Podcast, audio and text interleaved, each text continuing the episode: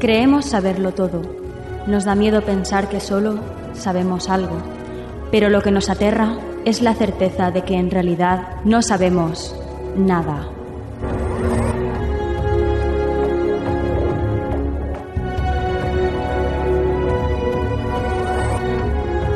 Sígueme por los canales que atraviesan la oscuridad.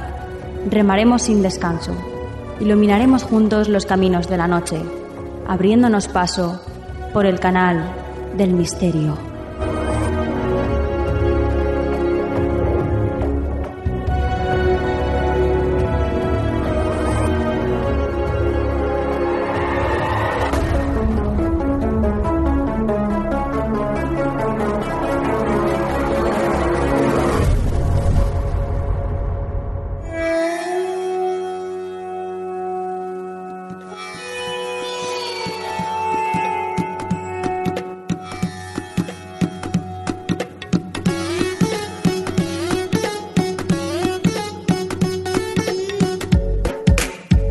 Buenas noches, soy Nuria Mejías y esto es Canal del Misterio.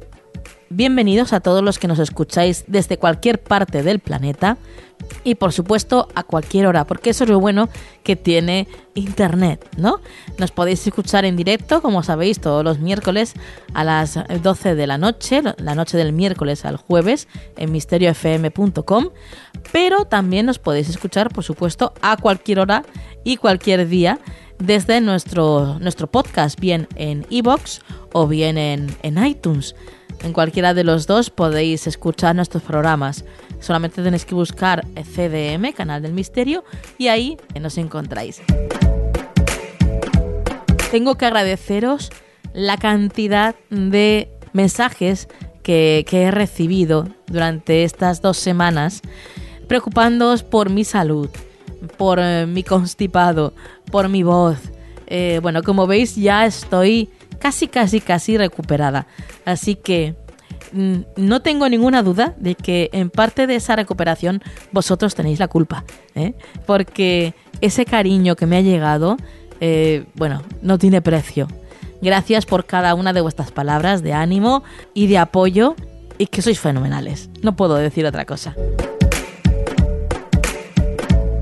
más cositas.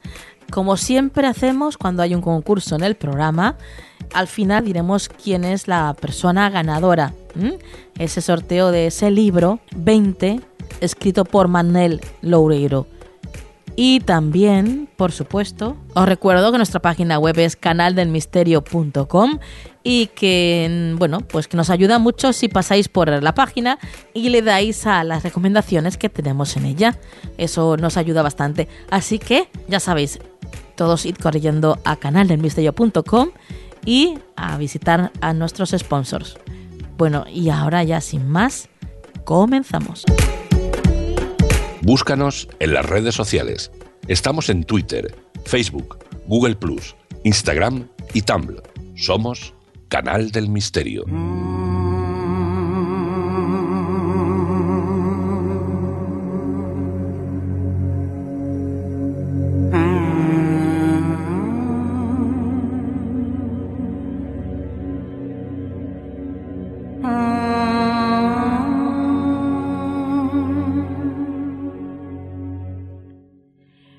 Esta noche comenzamos el programa con un curso de milagros.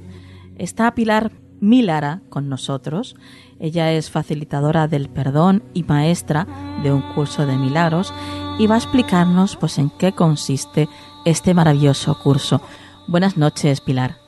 Hola, ¿qué tal? Buenas noches. Encantada de estar aquí. Muchas gracias por este espacio. Bueno, es un placer el tenerte aquí en el programa, Pilar, y estamos, la verdad es que hambrientos de saber en qué consiste este curso mágico de milagros. Pero antes de que nos empieces a hablar de él, quiero que nos cuentes un poquito para conocerte un poco. ¿eh? Quiero que, que nos expliques cómo, cómo es que te empiezas a interesar por este mundo de la espiritualidad. Pues la verdad es que siempre tuve esa intuición de que había algo más de lo que ya sabía, de lo que ya conocía, que me podía ayudar. eh, por ideas que, que, aprendí de mi madre. Mi madre siempre fue una persona que rezó mucho y que creía y pedía a Dios, ¿no? Pues de alguna manera eh, llegó, eh, se puso en mi camino un curso de milagros. La primera vez que lo vi estaba en una herboristería y recuerdo que me llamó la atención ver un libro grande, un libro grueso, y yo pregunté qué era y recuerdo que la chica de la tienda me dijo, mira esto, para decírtelo brevemente, es como si fuera la Biblia de la nueva era. Y yo ahí me quedé, ya no supe más. Después la segunda vez que tuve contacto, bueno, que me llegó información, me acuerdo que me hablaban de que venía la traductora del libro del inglés al español, que era Rosa María Wynne, venía a Valencia y me llamaba, o sea, eso que dices, ay, me gustaría ir, pero no me venía bien porque había que hacer un curso, no tenía el dinero y se pasó esa oportunidad también. Pero la tercera vez fue que le pregunté a mi profesor de yoga, tenía yo entonces pues unos 28 años, 27, más o menos. Sí. Le dije, ¿tú conoces algún libro que hable del amor? Y cuando yo le, decía del amor, no me refería al amor de pareja, el amor romántico, me refería al amor en profundidad. Sí. Y él me dijo, sí, un curso de milagros. Y me volvió a resonar este nombre y fíjate que me lo regaló un novio que yo tenía. Vaya. sí. Qué cosas. Sí. Me lo regaló, me lo dedicó eh, decidimos que lo íbamos a, trabajar juntos porque ya me habían hablado que, era un libro, que venía con un programa de trabajo para un año. Y bueno, pues yo empecé, pero la relación con este chico se terminó. Sí. Y ahí se quedó el curso. Esto era en el año 97, más o menos. Sí, 97. ¿Y después cómo retomas el, el curso? Pues yo empecé a estudiarlo sola empecé a leerlo. Son tres libros que van dentro de uno. En su origen esto iba por tres libros, eh, eran tres libros separados, pero ya desde hace muchos años lo unieron todo en un libro. Entonces yo empecé a estudiarlo, aplicarlo y no entendía mucho, pero me quedé con, con una idea que creo que es una idea importante del curso, que te dice que podemos vivir en este mundo de dos formas o con amor o con miedo. Y que el, miedo es algo que no existe, el miedo es algo que hemos fabricado, que hemos inventado los hombres, no es, no es de, de nuestra verdadera naturaleza, del ser, del espíritu. Entonces eso fue algo que a mí no lo había leído nunca, no me había llegado nunca esa información, me pareció algo muy fascinante, pero nunca lo cuestioné. Sí.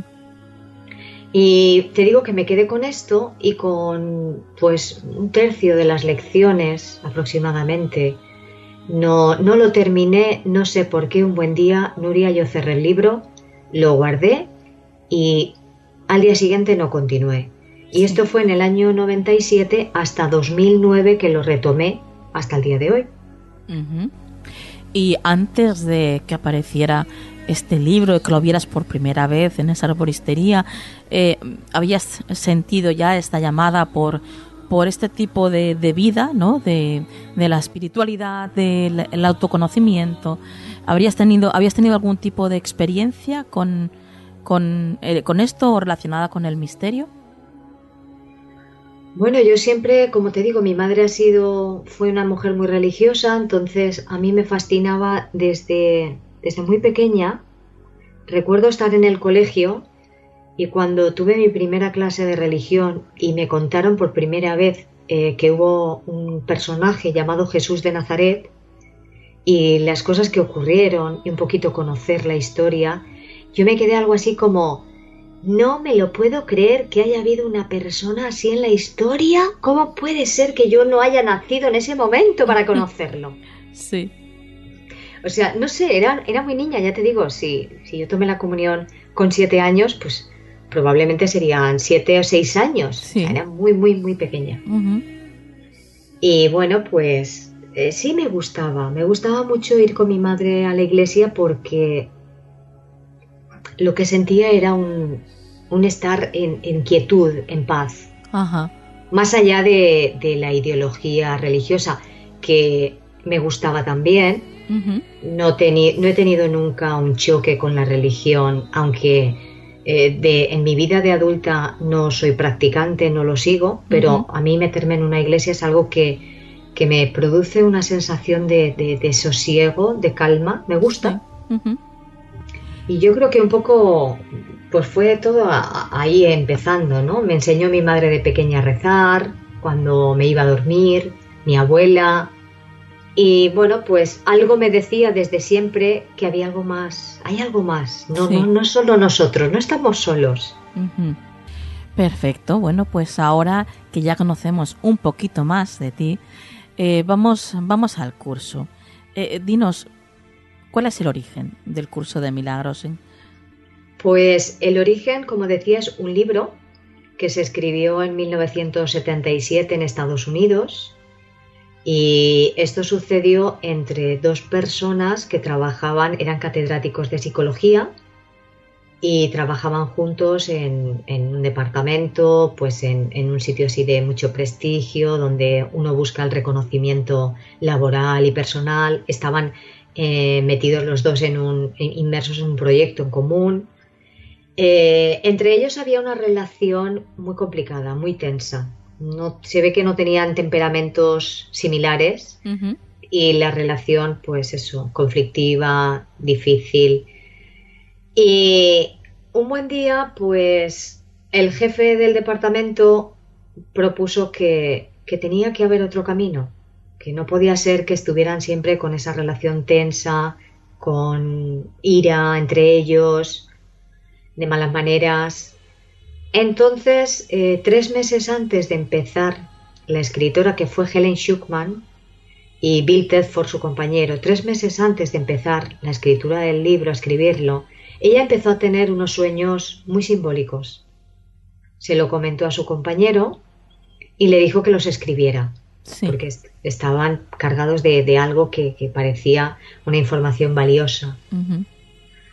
Entonces ella cuando, me voy un poquito para atrás, cuando ella le propusieron que tenía que haber otro camino, ella dice que sintió como una señal y sintió un compromiso de tenemos que encontrar ese camino. Para, que hubiera una relación pues de cordialidad, de, llevarse bien. Y entonces ese otro camino fue un curso de milagros. Cuando ella estaba escribiendo estos sueños de, que tenía diario, de pronto ella se vio en un dictado automático, escuchó la voz por primera vez, tal y como lo define en el libro, y se vio escribiendo esto es un curso de milagros. Qué bueno. Sí. Qué bueno. Bueno, y ahora vamos a cómo se practica el curso de milagros porque desde luego tiene mucha parte práctica, ¿no? Sí, como te digo, son tres libros. El primero son 31 capítulos, que es toda la parte del texto, donde nos está dejando toda la enseñanza. Este libro está escrito, dictado por Jesús, el que fue Jesús. Y, y toda esa parte de teórica de los 31 capítulos son las enseñanzas de Jesús sin pasar por ninguna religión. El propósito que tiene es ofrecer un camino para que algunas personas puedan encontrar su propio maestro interno. Yo lo digo cuando estoy compartiendo con un grupo, yo lo digo siempre con mis palabras. Esto es un manual que te lleva a tu verdadero manual que está en ti, está en tu corazón, claro. está en, ese maestro interno que todos tenemos. Entonces después tenemos el segundo libro, que es el libro de ejercicios. Consta de 365 lecciones, una para cada día. Sí. Y cada día pues te va eh, diciendo, te va dando unas pequeñas instrucciones de cómo lo tienes que hacer. Al principio te dice que le dediques solamente un minuto. Y si es mucho, menos. O sea que incluso caminando por la calle, esperando en un semáforo, tú puedes ir haciendo tu práctica diaria y después pues va avanzando un poquito más. Un poquito más hasta que vas viendo realmente por dónde te va llevando y te sientes en todo momento acompañada, guiada, que vas de la mano, que tú no lo ves, pero llega un momento que lo sientes, Nuria. Y esa es la parte más importante y vamos a ponerle la palabra bonita del curso, más mágica, que es establecer una relación consciente con este maestro interno. Sí. Entonces abres el libro y estás leyéndolo y pareciera, porque yo siempre hago la simbología de como la lámpara de Aladino, ¿no? Yo abro el libro y parece como que algo invisible está delante de mí y me dice, aquí estoy para contarte lo que es un curso de milagros. Sí. Y te sorprendes porque dices, ¿cómo puede ser? Este libro parece que está vivo. ¿Y cómo puede ser que me hable de mí misma y me conozca más de lo que yo me puedo conocer? Y justo en lo que estoy pensando, justo por lo que estoy atravesando ahora en mi vida, en donde estoy ahí atascada, es que justo me está hablando de esto. Entonces te da respuestas a todas tus preguntas. Eh, ¿Y el tercer libro? El tercer libro es el libro del manual para el maestro, que vienen a ser pues algunos temas que te plantea, como por ejemplo, ¿cómo pasar el día un maestro de Dios? Y te dice pues primero que el maestro de Dios es todo aquel que desea hacer, eh, que desee ser un maestro de Dios, que desee serlo. Y puede ser un maestro de Dios una persona que está en su casa, siendo ama de casa, cocinando, dedicándose para su casa, para su familia. No necesariamente un maestro de Dios tiene que ser alguien que está hablando en público. Claro, claro, por supuesto. Es más, muchas veces eh, la persona más humilde es la que nos da la mayor lección. Así es. Vamos a, ahora a lo práctico, Pilar, porque ya sabemos más o menos cómo se, se practica, cómo uno se inicia en este curso de milagros, pero ¿de qué manera eh, tú has podido observar que mm, su influencia en, en la vida de, de, aquel que hace el curso de milagros? Pues mira, esto cuando el libro llega a tu vida, cuando por alguna razón te lo regalan o tú lo ves en una, en una librería, en, en una tienda y bueno, de alguna manera te llega, como sea. Eh, lo puedes hacer de dos maneras. Lo puedes hacer tú sola, tú solo, o lo puedes hacer en un grupo. Yo personalmente, por mi experiencia, recomiendo que al menos el primer año que se haga en grupo, porque siempre te va a dar más confianza. Además, siempre, siempre se dice ¿no? que al compartir parece que todos nos sumamos, ¿verdad?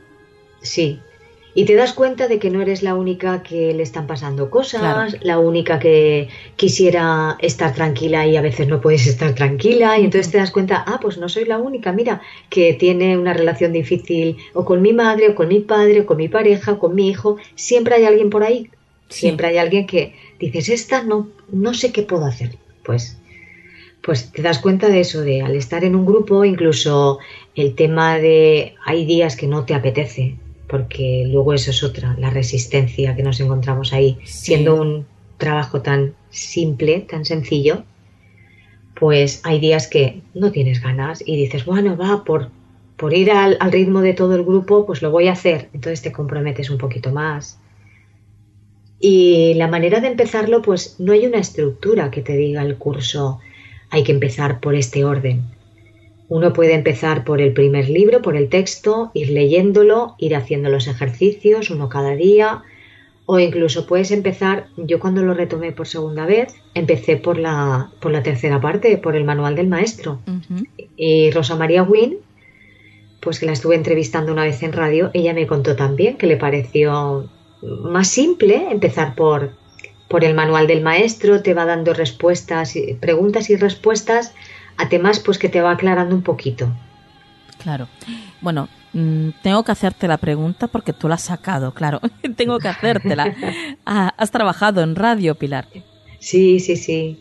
He compartido justamente el programa de radio se llamaba Humor Amor en un curso de milagros, que es como a mí me gusta definir mis espacios porque, Nuria, mm, yo no tengo remedio. O sea, yo no puedo hablar de la espiritualidad, del curso de milagros, desde la seriedad, sino yo me salen chistes, me río, claro. me parece muy divertido. Sí, sí. Es la manera en la que me gusta compartir. Es que para nada está reñida la risa con la espiritualidad, ¿verdad? Pues no, para nada. En absoluto. Todo lo contrario. Todo, todo con una sonrisa se lleva siempre mucho mejor y, y lo aprendemos mucho mejor. Eh, volviendo al curso de milagros, Pilar, eh, ¿es adecuado para cualquier persona? Eh, es, no es necesario ser católico, claro.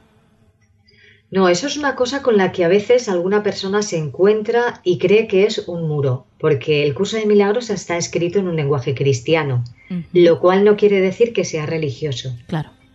Lo utiliza a modo de símbolo. Mm, cuando lo vas estudiando, vas dándote cuenta de por dónde va. Y entonces hay personas que al principio dicen, ay, mira, yo soy ateo totalmente. Bueno, no pasa nada. Si tú en lugar de llamarle Dios quieres llamarle la fuente, si es que al final las palabras es lo de menos. Claro, claro. Y lo puede hacer cualquier persona, sea o no espiritual, religioso, venga del camino que venga, no importa. Esto es para todo el que quiera aventurarse a un camino de, de, de ir hacia adentro, ¿no? Hacia ti mismo, a conocerte mejor, a conocer mejor al prójimo, a mejorar tus relaciones, a conocer mejor también lo que es Dios, no, no nos lo que, lo que nos han contado de ese Dios que te va a castigar, que está mirándote, no, para nada. Claro.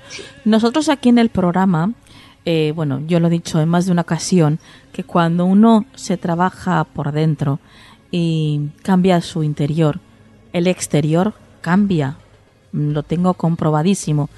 E imagino que con el curso de milagros pues pasa exactamente igual, ¿no? Cuando uno hace el curso, imagino que también se, se producirán pequeños milagros, ¿no? En la vida de, de esa persona que está haciendo el curso. Claro que se producen milagros y los milagros se están produciendo todo el tiempo. Lo que pasa es que a veces, a veces, al principio sobre todo, no nos damos cuenta de la cantidad de milagros que ya se han producido y que se siguen produciendo. Claro. Al principio sí que es verdad que la gran mayoría de gente empezamos a estudiar el curso porque queremos que mejore algo de nuestra vida. En mi caso era el tema laboral. Yo quería que mejorara el tema laboral y el tema económico. Cuando te vas dando cuenta de que ese no es el verdadero motivo. Ese es un motivo más superficial.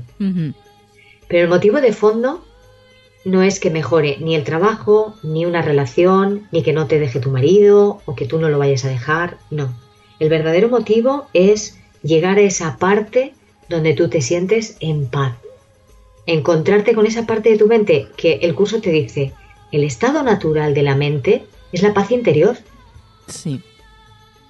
Aunque por nuestras circunstancias y nuestro estilo de vida y nuestra sociedad pues parece que nos hemos identificado totalmente con eh, el, el estrés, el conflicto, los enfados, pero no, donde te va llevando de una manera muy amable, muy dulce, es a que tú vayas estando cada vez más tranquila. ¿Te cuento una anécdota? Claro, sí, muy breve. Mira, cuando yo empezaba con el grupo en el año 2009, tenía un amigo con el que hice también radio y hicimos algunos vídeos de, humor. Sí. Y me acuerdo que mi amigo David me decía, cuando yo empecé a estudiar el curso, pasaba tres o cuatro días, o quizás menos, de la semana donde estaba tranquilo y el resto estaba intranquilo. Y ahora es al revés. Ahora estoy casi todo el tiempo tranquilo y algún día puntual estoy intranquilo. Y yo cuando le escuché, Nuria decía, madre mía, si eso es lo que yo quiero. Ahí te das cuenta de que realmente lo que tú quieres es estar así. Y el trabajo diario, las lecciones diarias te van dando una constancia donde tú vas sintiéndote sostenida por esta presencia que te digo que cada vez se va haciendo más más más presente en ti. Sí. Bueno, vamos a dejarlo aquí y por hoy. ¿eh? Y digo por hoy, Pilar, porque eh, quiero que, que vuelvas al programa dentro de poquito. Claro que sí. Cuando queráis, ya sabéis que yo estoy aquí disponible, que me encanta. Y bueno, pues si puede llegarle a alguna persona que en este momento, ay, mira, he oído hablar del libro y esto le puede ayudar en algo, pues perfecto. Seguro que sí, porque tú sabes que cuando uno hace algo con ilusión y con amor, como lo hacemos nosotras, siempre le llega a la persona que le tiene que llegar y en el momento adecuado. Eso sí, antes de marcharte, eh, Pilar, ¿alguna forma de contacto contigo para todos los que estén pues que quieran hacer este curso de milagro, por ejemplo, o quieran saber más de ti. Claro, mira, me pueden encontrar en Facebook. Sí. Me pueden encontrar por Pilar Milara. Sí. Con M. O me pueden encontrar también en Twitter arroba Pilar Milara. O también en el, en el email que es igual, pilarmilara arroba gmail.com. Perfecto pilarmilara.gmail.com. Perfecto. Exacto. Muy bien. Bueno, pues Pilar, lo dejamos aquí, pero lo dicho, compañera. Dentro de poquito, aquí de nuevo, ¿eh? Claro que sí. Encantada, un placer y un saludo para, para todos los que nos están acompañando. Buenas noches. Buenas noches. ¿Quieres ponerte en contacto con nosotros? Escríbenos un email a contacto arroba canaldelmisterio.com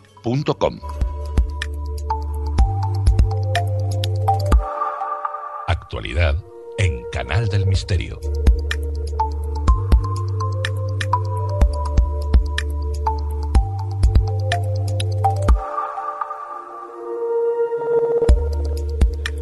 Pues nos encontramos ya en la actualidad y ya estamos con María Toro. Buenas noches, María. Buenas noches, Nuria. El titular de la primera noticia que nos traes esta noche dice así. Por lo visto se ha realizado con éxito el primer trasplante de cabeza humana. Así es, Nuria. Este trasplante se ha realizado entre cadáveres humanos y ha sido llevado a cabo por un equipo de científicos chinos en una operación que tuvo 18 horas de duración. Con esto se ha demostrado que es posible reconectar la espina dorsal, los nervios y los vasos sanguíneos del tronco y la cabeza. En la conferencia de prensa que tuvo lugar en Viena, el italiano Sergio Canavero, director del grupo de neuromodulación avanzada de Turín, que trabajó también junto al equipo chino, anunció que la estimulación eléctrica de los nervios demostró que la operación en el cadáver había sido exitosa que las dos personas quedaron completamente conectadas y que se repetirá la operación muy pronto, pero esta vez con un humano vivo, ya que la próxima etapa prevé que será un intercambio completo entre dos donantes de órganos con muerte cerebral. Este será el paso final para el inminente trasplante formal de cabeza, señaló a The Telegraph. Algunos expertos británicos acusaron al profesor Canavero de ejercer pseudociencia y otros incluso lo llamaron egoísta por no compartir sus descubrimientos, a lo que él respondió que todos los detalles de la operación serán publicados próximamente en una prestigiosa revista científica. No obstante, en general, la comunidad científica reaccionó con escepticismo ante esta noticia, alegando que una operación de trasplante de cabeza solo podía considerarse un éxito después de que un humano paralítico sobreviviera a la operación y se recuperara algo que ojalá suceda muy pronto. ojalá. Pero es que además Nuria el profesor Canavero también anunció planes para comenzar a trabajar en los primeros trasplantes de cerebro humano y que este es en realidad su objetivo final y según él podría conducir ni más ni menos que a la inmortalidad. Vaticinó un, futuro donde la gente podría vivir para siempre trasplantando sus cerebros a cuerpos más jóvenes, pero no a cualquier cuerpo, sino a uno posiblemente clonado de, de ellos mismos lo que lo hace todavía más inquietante. Y finalizó diciendo que el objetivo de China es tratar afecciones médicas incurables, pero que su objetivo es la extensión de la vida porque cree que el envejecimiento es una enfermedad que debe ser tratada. Y continuamos con la segunda noticia que nos traes esta noche, porque después de, esta que nos acabas de contar, desde luego yo me he quedado helada, María. Esto parece ya pura ciencia ficción. Di que sí.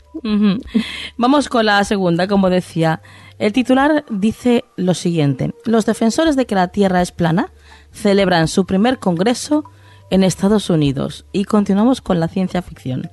Así es, Nuria.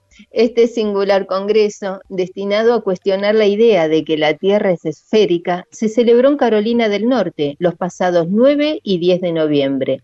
La conferencia fue organizada por Cryptos Media, que argumenta que el cientificismo está diseñado con el fin de alejar a las personas de Dios y el Creation Cosmology Institute. Todos ellos plantean que la Tierra no es un globo, sino un plano, y una de las teorías sostiene que el planeta es un disco rodeado por una pared de hielo.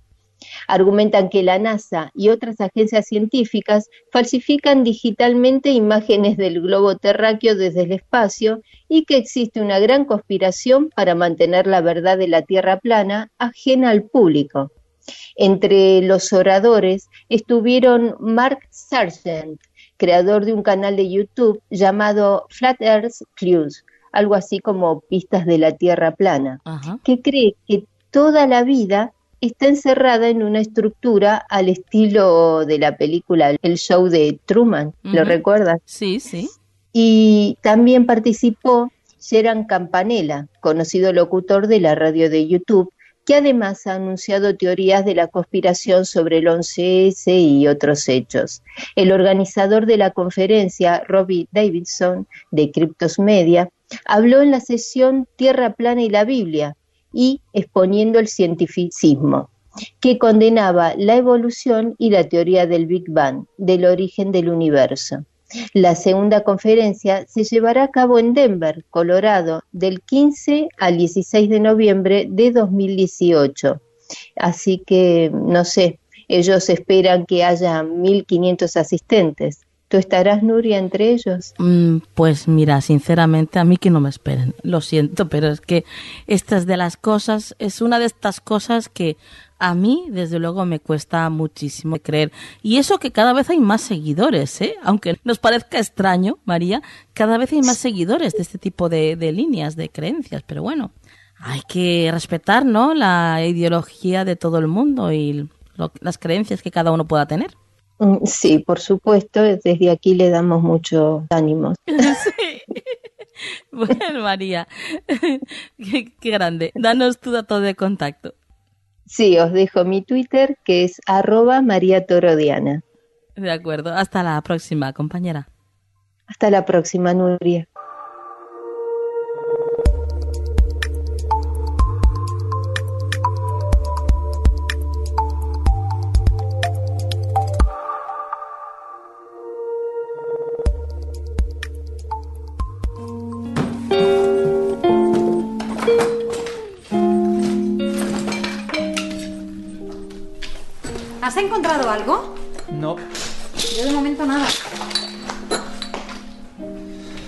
Por aquí tampoco hay nada.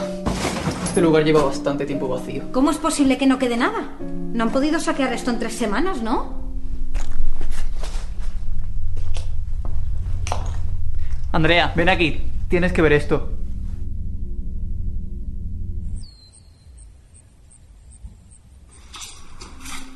¿Qué crees que significa? No tengo ni idea. Pero si está aquí es porque esta sala es importante. Los que lo hayan hecho sabían que quien viniera entraría en esta tienda. O en lo que queda de ella. ¿Pero por qué un centauro? ¿Y por qué una lanza? Es un emblema. ¿Quién eres? Es el emblema del regimiento que se encarga de trasladar civiles a los centros de agrupamiento sanitario. ¿Centro de agrupamiento? Sí, para poner a salvo a los supervivientes. ¿Qué quién eres? Soy Belly. Pocos días después del colapso me quedé sola y llevo andando desde entonces. Escuché ruido en el edificio y entré. ¿Y vosotros quiénes sois? Somos Caos y Andrea. Estábamos buscando comida. Puedes bajar eso. No pienso haceros daño. He visto morir a demasiada gente en las últimas semanas. De hecho, sois las primeras personas con las que me cruzo. Las primeras, eso es imposible. Creo que ha muerto todo el mundo. He visto lo mismo que vosotros. Miles de personas a la vez que... Ya. Lo hemos visto. Si no queremos acabar igual, necesitamos provisiones. Llevamos días sin comer. Nos vamos a volver locos. Pues aquí no lo vais a encontrar. Ya no queda nada. ¿Cómo que no queda nada? Mira a tu alrededor.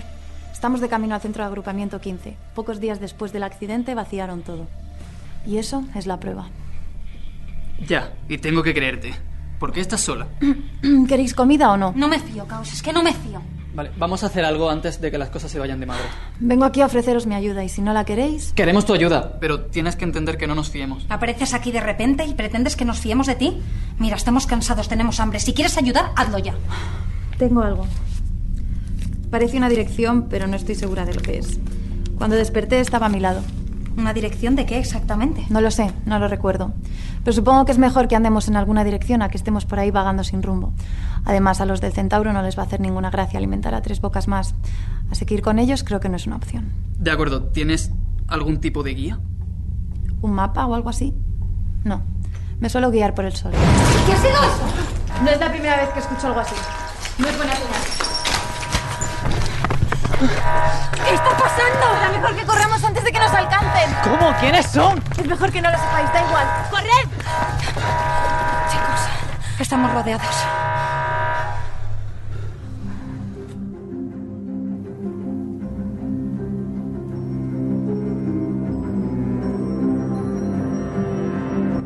Acabáis de escuchar el corto inspirado en la novela 20, escrita por Manel Loureiro y editado por Planeta. Este corto está protagonizado por Andrea Compton, Caos y Beli Basarte. Y, y por supuesto, claro, lo habéis escuchado porque a continuación vamos a hablaros de 20, de esta maravillosa novela que ha escrito Manel Loureiro. Manel es escritor y abogado que además ha trabajado como presentador en la televisión de Galicia y más tarde como guionista de diversos proyectos. Actualmente colabora eh, con los periódicos Diario de Pontevedra y ABC. Además también es colaborador habitual de la cadena SER. Su primera novela fue Apocalipsis Z, El principio del fin, un thriller de terror. Comenzó como un blog en Internet que lo escribía en sus ratos libres y debido al gran éxito que alcanzó, ya que tuvo más de un millón y medio de lectores online, se transformó en un fenómeno viral y fue publicado en 2007. Se convirtió automáticamente en un bestseller. Y esta noche, como os decía, está con nosotros para hablarnos de su última obra, 20. Buenas noches, Manel. Hola, buenas noches, ¿qué tal? ¿Cómo estáis? Pues encantadísimos de que estés aquí y, como decía, has venido para presentarnos tu última novela, 20. Efectivamente, 20, que, que aparte estoy muy contento porque en apenas 15 días desde que salió a la venta, que es eso, hace dos tres semanas ya va por su segunda edición, con lo cual eso significa que está teniendo una muy buena acogida entre, entre los lectores y para mí como escritor no solo es una satisfacción, sino que es una tranquilidad también, porque es que cada vez que sacas un nuevo libro siempre tienes ese momento de zozobra, de angustia, de, bueno, a ver qué pasa. Claro, claro. Y, y, y cuando llegas a este punto, bueno, ya empiezas a respirar un poco y dices, bueno, y ya te empiezan a llegar las primeras críticas, que en este caso están siendo abrumadoramente buenas, y ya te quedas más tranquilo, porque es que al fin y al cabo, eh, cada vez que sacas un libro no dejas de estar planteando un nuevo desafío, planteando un nuevo reto, planteando una nueva aventura a los lectores y hay que, hay que descubrir si ellos están dispuestos a recorrer ese camino, ¿no? Y en este caso. Antes de entrar lleno en, en esta novela, Manel, quiero que para que la gente te conozca, quiero que nos cuentes cómo empezó tu trayectoria profesional, cómo escribiste tu primera novela.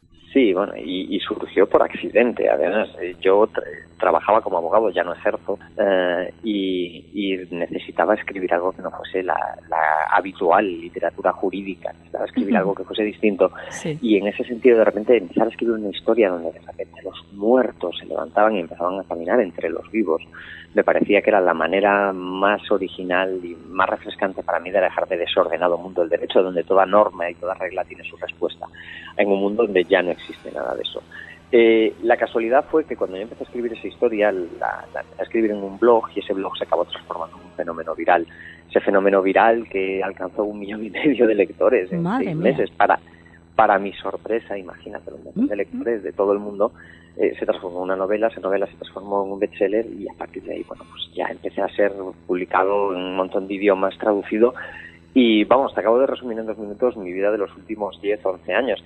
Eh, yo tengo que decir que soy escritor casi por accidente, aunque no por falta de vocación, siempre me había apetecido. Se dieron las circunstancias para que pudiese hacerlo y bueno, eh, estoy encantado de que me haya atropellado ese tren y me haya arrastrado a esta, a esta parte de mi vida. Bueno, eso seguro que es porque te lo mereces, Manel.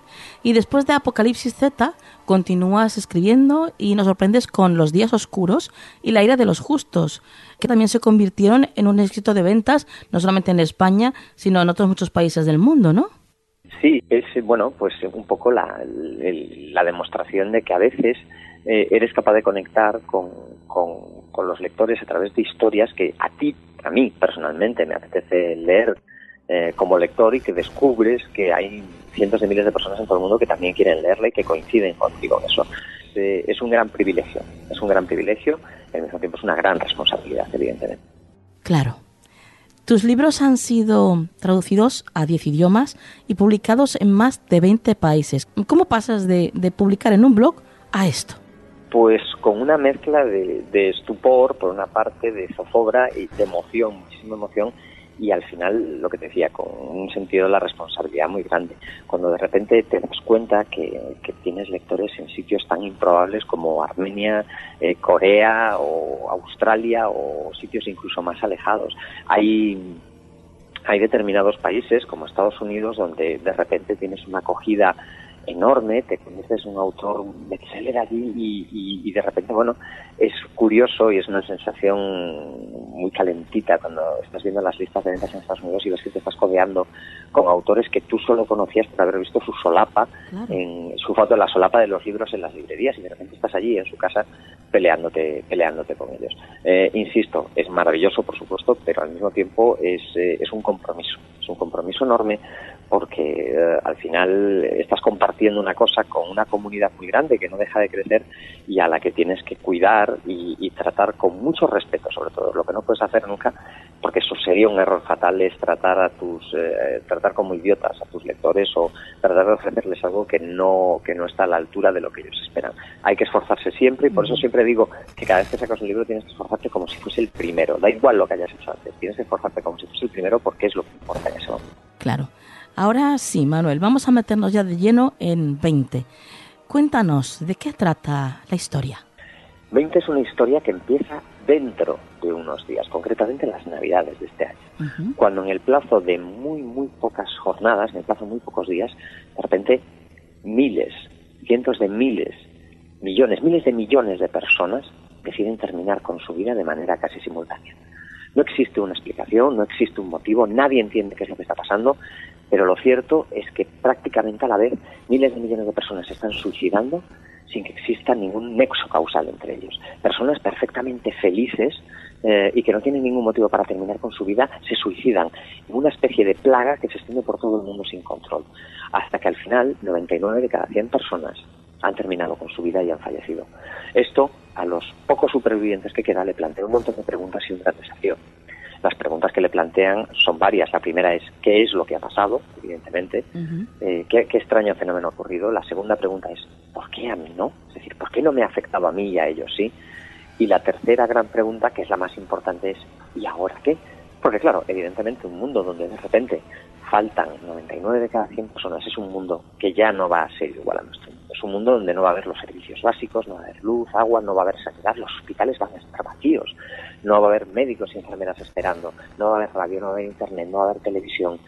Y entonces estos supervivientes tienen que tratar de arrastrar con ellos todo lo que puedan del siglo XXI, hipertecnificada sociedad del siglo XXI, mientras van caminando, y la naturaleza va reclamando lo suyo, mientras van caminando hacia una forma de vida que se parece más hacia la de nuestros tatarabuelos. Pero mientras están haciendo eso, de repente descubren algo. Descubren que lo que ha pasado puede volver a suceder, pero que esta vez el número 20 puede tener una importancia fundamental. Mm. y hasta aquí puedo leer. Qué interesante. Bueno, em, también me ha gustado mucho el detalle mm, de que hayas agregado mapas eh, en el libro. Em, imagino que habrá sido para que el lector se ubique más todavía en la historia, ¿no? Esté como más en la escena. Se trataba de ponerlo en contexto y sobre todo eh, destacar una cosa que a nosotros ahora mismo nos parece banal, pero que para, para, los protagonistas de 20 es importantísimo. Hoy en día damos por sentado que viajar es un derecho absolutamente inalienable que tenemos. Es decir, cualquiera de los que nos esté escuchando se va dentro de un rato al aeropuerto, coge un avión y en 24 horas como mucho puede estar en cualquier lugar del mundo. Sí. Pero esto, que para nosotros es perfectamente normal, para nuestros padres era menos normal, para nuestros abuelos era ciertamente extraordinario y de ahí para atrás era prácticamente imposible. Eh, nosotros pensamos que viajar es algo que podemos hacer perfectamente, pero nos damos cuenta que, un, que hace no tantos años un viaje de 200 kilómetros era una aventura. Y en un mundo que está reclamando la naturaleza, de repente las distancias se transforman en muros absolutamente insalvables. Y en ese mapa se ve como sitios que están relativamente cerca, acercarse hasta ellos supone un gran desafío. Eso es, una de las gran, eso es uno de los grandes retos, una de las grandes dificultades a las que se tienen que enfrentar los protagonistas y que tienen que superar a base de valor e ingenio. En la historia, los protagonistas son un grupo de adolescentes, pero hay uno de ellos que destaca entre los otros, que es Andrea. Cuéntanos un poquito sobre ella. ¿Cómo es la personalidad de Andrea? Andrea es uno de los personajes centrales de la novela, uno de los muchos personajes que tiene, pero es uno de los centrales sobre los que trata la historia. Es una joven de 17 años, pero que tiene una característica. Al igual que un número muy, muy pequeño de personas, un número casi residual de personas entre los supervivientes, cuando se produjo el evento que hizo que miles de millones de personas terminasen con su vida, ese pequeño, casi minúsculo grupo, de repente descubrió que algo pasaba con ellos dejaban de envejecer y se quedaban atrapados como moscas en ámbar mm. en, en, el, en el estado físico que tenían en el momento en el que pasó eso. Andrea, que tiene 17 años, ve pasar las décadas sobre ella, los siglos sobre ella, y no cambia ni un poco, ni una cana, ni una arruga, nada. En, en, ese sentido es una de las personas más ancianas del mundo, pero al mismo tiempo es una joven, tan solo 17 años.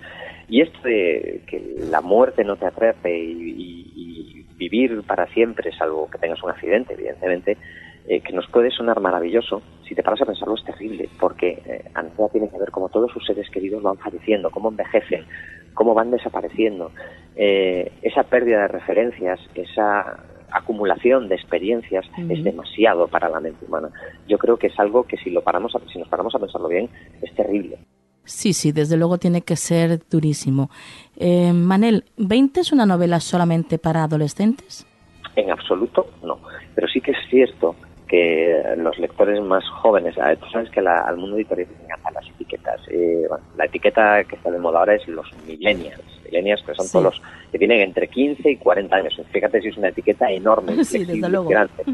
Eh, bueno, pues es, eh, dicen que es una, ya en varias ocasiones que es una novela para millennials. No sé si es una novela para millennials o no. Sí sé que es una novela que puede leer todo el mundo y que puede leer la gente joven también. Porque muchas veces eh, hay una tendencia a confundir a gente joven con, con, con gente idiota. Y no es lo mismo. Es decir, eh, la, eh, la gente joven lo único que le falta es la experiencia de vida que acumulamos los que tenemos más años. Pero por lo demás hay el mismo porcentaje de idiotas y de gente brillantísima e inteligentísima que en todas partes. Y es una novela que pueden disfrutar perfectamente todo el mundo porque está es un thriller que está lleno de aventura pero que al mismo tiempo tiene carguitas de profundidad, tiene eh, reflexiones de fondo que son las que al final te mueven un poquito y después de haberte lo pasado genial leyendo la novela, semanas después aún le estás dando vueltas a aquello y pensando, vale, ¿y, y yo cómo haría esto? Bueno, vamos a disfrutar muchísimo leyendo tu novela, Manel, lo tengo clarísimo, no hay duda de ello. Y desde aquí recomendar a todos los misteriosos, a todos los oyentes del programa, que, que, la compréis, que la tenéis que tener ya en vuestra biblioteca del misterio, porque desde luego lo vais a pasar fenomenal con esta historia. 20, escrito por Manel Loureiro y editado por Planeta. Manel, lo dejamos aquí, pero antes de marcharte, cuéntanos, ¿en qué estás ahora? Pues mira, tengo, tengo el problema de todos los niños hiperactivos sí. eh, y, y, estoy embarcado en un montón de proyectos a la vez. Eh, ya estoy poniendo los mimbres de la siguiente novela, estoy preparando un desarrollo visual para Planeta, estoy con tres o cuatro proyectos más de los que no puedo contar nada, que tienen que ver con cosas muy diversas sí. y irán apareciendo poco a poco. Bueno, bueno, entonces te, te seguiremos la pista, ¿eh? estaremos ahí pendientes para ver cuándo sacas lo próximo y espero que desde luego para cuando vengan esos nuevos proyectos pues vuelvas a visitarnos. Claro que sí, será un placer, ya lo sabes. Un abrazo, buenas noches. Un abrazo, un saludo a todos. ¿Quieres ponerte en contacto con nosotros? Escríbenos un email a contacto arroba canaldelmisterio.com.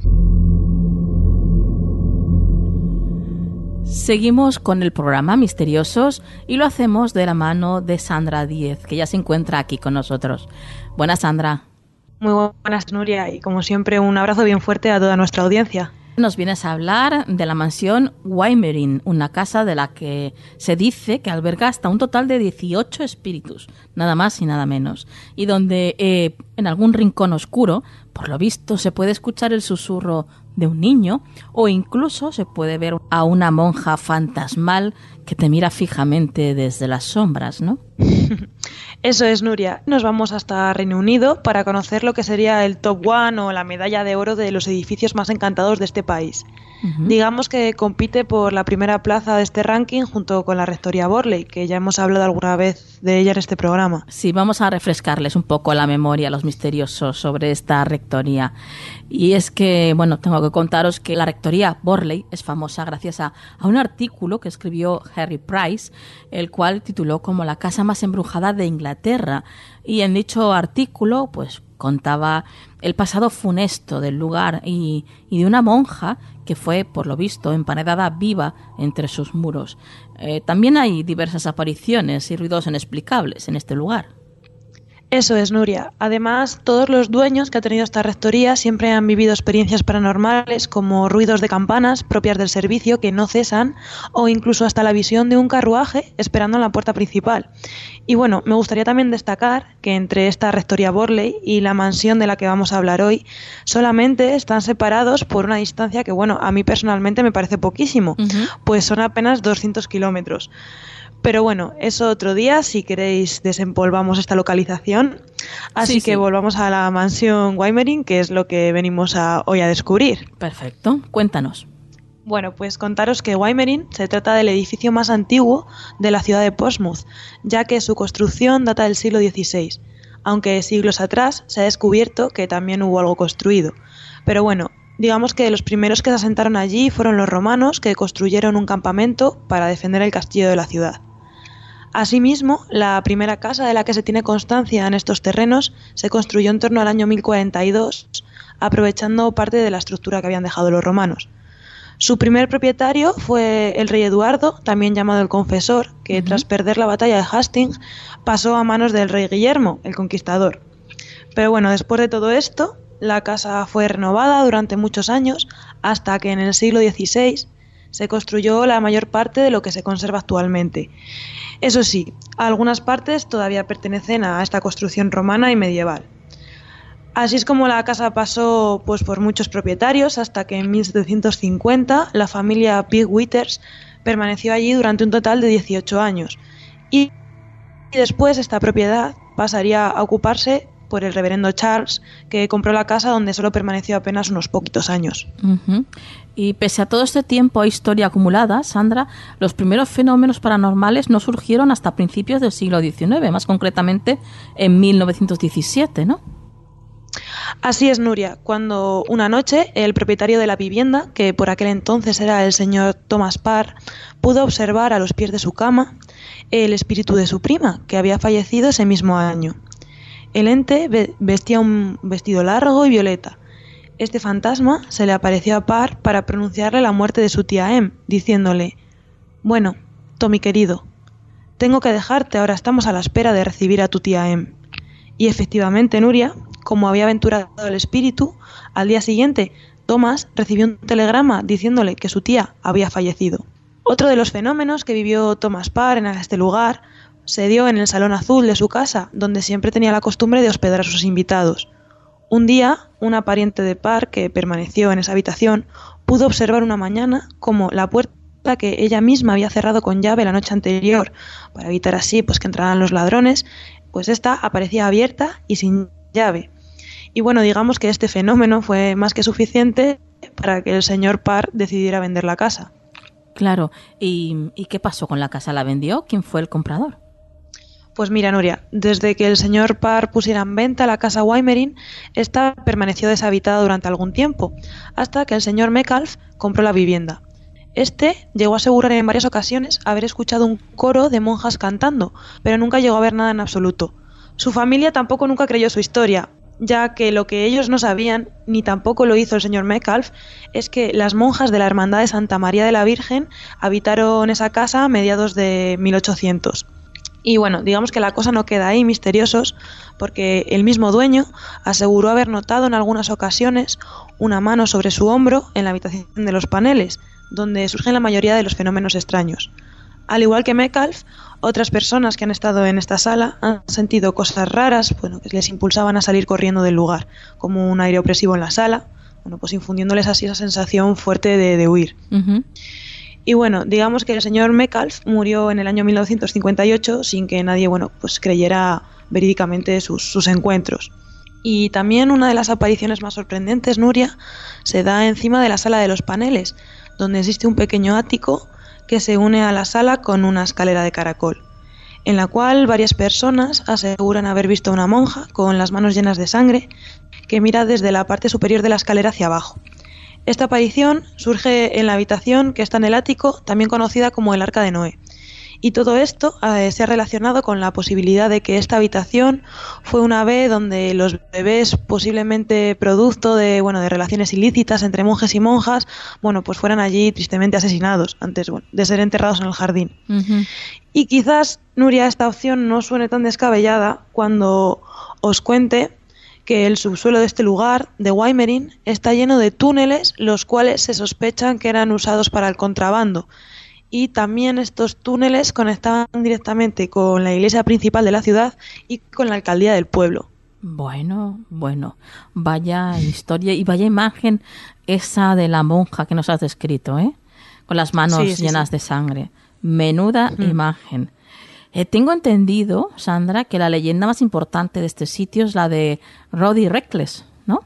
Eso es. Esta, esta historia, Nuria, cuenta que un día una pareja de recién casados llegó a la casa y bueno, tiempo después, cuando el marido tuvo que abandonar la casa para irse de viaje, pues un chico llamado Sir Roddick, de Porchester también de la ciudad, fue a la casa, bueno, pues para intentar seducir a la joven que se había quedado sola. Y bueno, digamos que lo consiguió porque en una de sus escapadas los amantes fueron descubiertos por el marido y este asesinó a Roddick. Desde entonces, según cuenta la leyenda, cada vez que una joven pareja llega a la casa, se dice que pueden escucharse los trotes de los caballos. De hecho, el señor Mecalf, del que ya hemos hablado ahora un hace un momentín, también aseguró haber escuchado a los caballos fantasmales.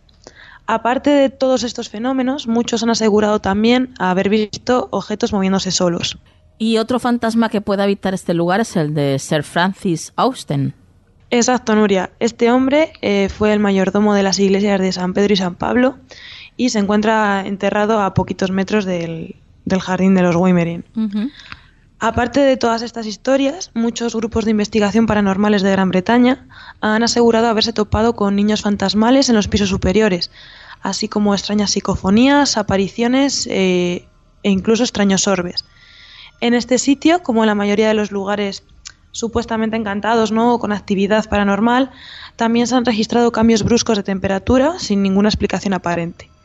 Otros grupos de investigación también han afirmado haberse topado con apariciones de animales fantasmales, tales como un gato negro o un perro terrier escocés. También se asegura haber escuchado la música de un piano cuando en ningún lugar de la casa pues existe alguno.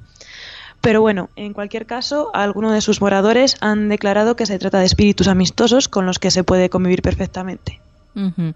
Tenemos que deciros, queridos misteriosos, que que bueno, si estáis eh, buscando alguna casa, queréis comprar alguna casa, esta está en venta, ¿verdad, Sandra? Eso es, Nuria. Por si os interesa adquirir esta casa, os diré que su precio es de algo más de 421.000 euros, que digamos que una ganga desde luego no es. No, no, no. y bueno, encima, aparte de ser necesario, bueno, pues tener un bolsillo abultado para estos tiempos, bueno, también hace falta ser un amante de las emociones fuertes. Claro. Bueno, y con esto cerramos por el momento las puertas de Weimerin Menor, Sandra, aunque bueno, estamos seguros de que algún día y probablemente no muy lejano, volveremos aquí a esta supermansión para desentrañar nuevos misterios y apariciones. Sandra, Un placer, como siempre, compañera. Sí, bueno, perfecto, Nuria. Muchísimas gracias a vosotros. Una vez más, agregadme, seguirme, escribirme por donde queráis. En Facebook soy Sandra Bontrier, fijo que me veis por el grupo. Y nada, agregadme y yo os recibo. Así que muchísimas gracias. gracias, Sandra. Hasta la próxima. Hasta la próxima, gracias. Búscanos en las redes sociales. Estamos en Twitter, Facebook, Google Instagram y Tumblr. Somos Canal del Misterio.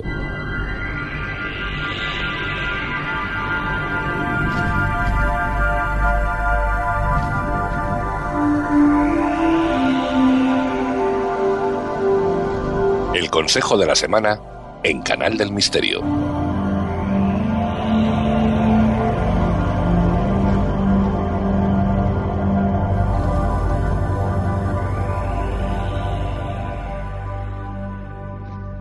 Que me gusta a mí entrar en esta sección. Buenas noches, Juan Perdomo.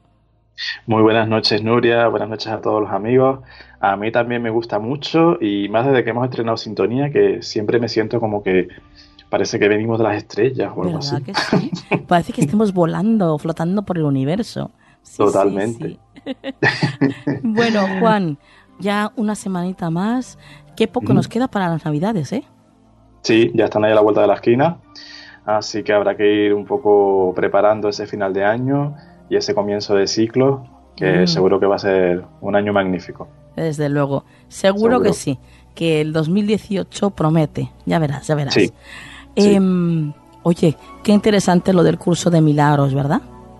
Sí, es muy interesante. Em, yo llevo un tiempo siguiéndolo y bueno, tiene sus detractores también, ¿no? Como todo. Claro, claro. Hay, hay, claro, y está muy bien también que así sea. Hay gente que habla un poco de que desvirtúa la espiritualidad o de que a mí me parece muy interesante, creo que es una herramienta muy potente y hay gente a la que le puede ayudar mucho y, me ha encantado escuchar a, Pilar Milero porque lo ha explicado muy bien y ha sido muy, muy ameno.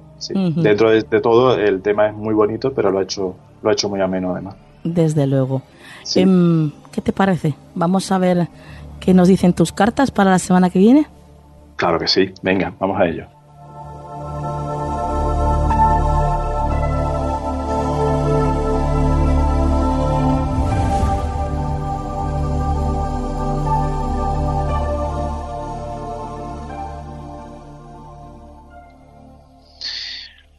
Bien, Nuria, amigos. Pues esta semana, una semana muy bonita, muy potente, muy luminosa, porque tenemos aquí sobre el tapete el arcano del sol, nada menos. Vaya.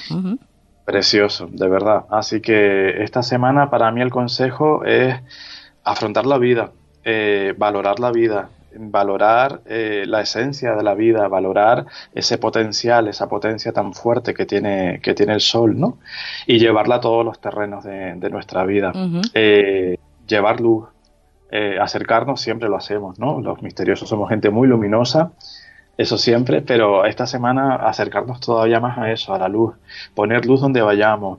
estar pendiente también, estar muy presente en la vida, o sea, en el momento actual, porque el sol pues eso, cada día sale, cada día se va y vuelve a salir. Entonces es como una representación, un, poco un icono de, eso, de vivir el momento con plenitud. Una representación de vivir la vida, de los ciclos de la vida, de vivir también la naturaleza, acercarnos a la naturaleza, acercarnos a la, a la fuente en sí de la vida. Y yo diría también eh, afrontar las verdades, porque el sol cuando mm, sale y cuando echa luz, pues nos hace ver la realidad después de las tinieblas, ¿no? Eh, esta semana quizás también sea un poco una semana para eso, Nuria, amigos, para eh, poner luz sobre nuestras vidas en el sentido de afrontar, de aceptar, tanto lo mejor como lo peor, ¿vale? Pero que si no lo afrontáramos o si no lo aceptáramos, lo íbamos a seguir arrastrando o íbamos a tener esas asignaturas pendientes o esos, esas pruebas sin pasar. Así que esta semana, sobre todo, yo diría acercarnos mucho más que nunca a la luz, ser más conscientes de nuestra vida, ser mucho más conscientes de lo que tenemos a nuestro alrededor y echar un poquito de luz sobre nuestras propias sombras también. Bueno, pues lo vamos a dejar aquí, Juan, pero mm, antes de irte, danos tus datos de contacto. Claro que sí, Nuria. Somos Faro Tarot en todas las redes sociales, también en Skype. Eh, tenemos un correo electrónico que es farotarot.gmail.com y tenemos un teléfono móvil que es el 605-337291. Perfecto, compañero. Hasta la semana que viene. Un beso enorme y hasta la próxima semana, Nuria. ¿Quieres ponerte en contacto con nosotros? Escríbenos un email a contacto arroba canaldelmisterio.com. Bueno, pues ya casi finalizando el programa de esta noche, solamente nos queda quedar el ganador o ganadora del ejemplar del libro titulado 20 de Manel Loureiro y editado por Planeta. Bueno, en este caso la ganadora, Clary Troya. Enhorabuena, Clary. Un besazo desde aquí y desde luego qué suerte tienes. Vaya libro que te llevas. Envíanos cuanto antes por email la dirección de envío a la que quieres que te enviemos el ejemplar y lo tendrás lo antes posible allí en tu casa. Y ahora ya, corriendo, corriendo, vamos a por la frase de la semana. Hay dos maneras de vivir tu vida. Una, como si nada fuese un milagro. Y la otra es como si todo fuese un milagro. Que la luz esté siempre en vuestras vidas. Hasta la semana que viene.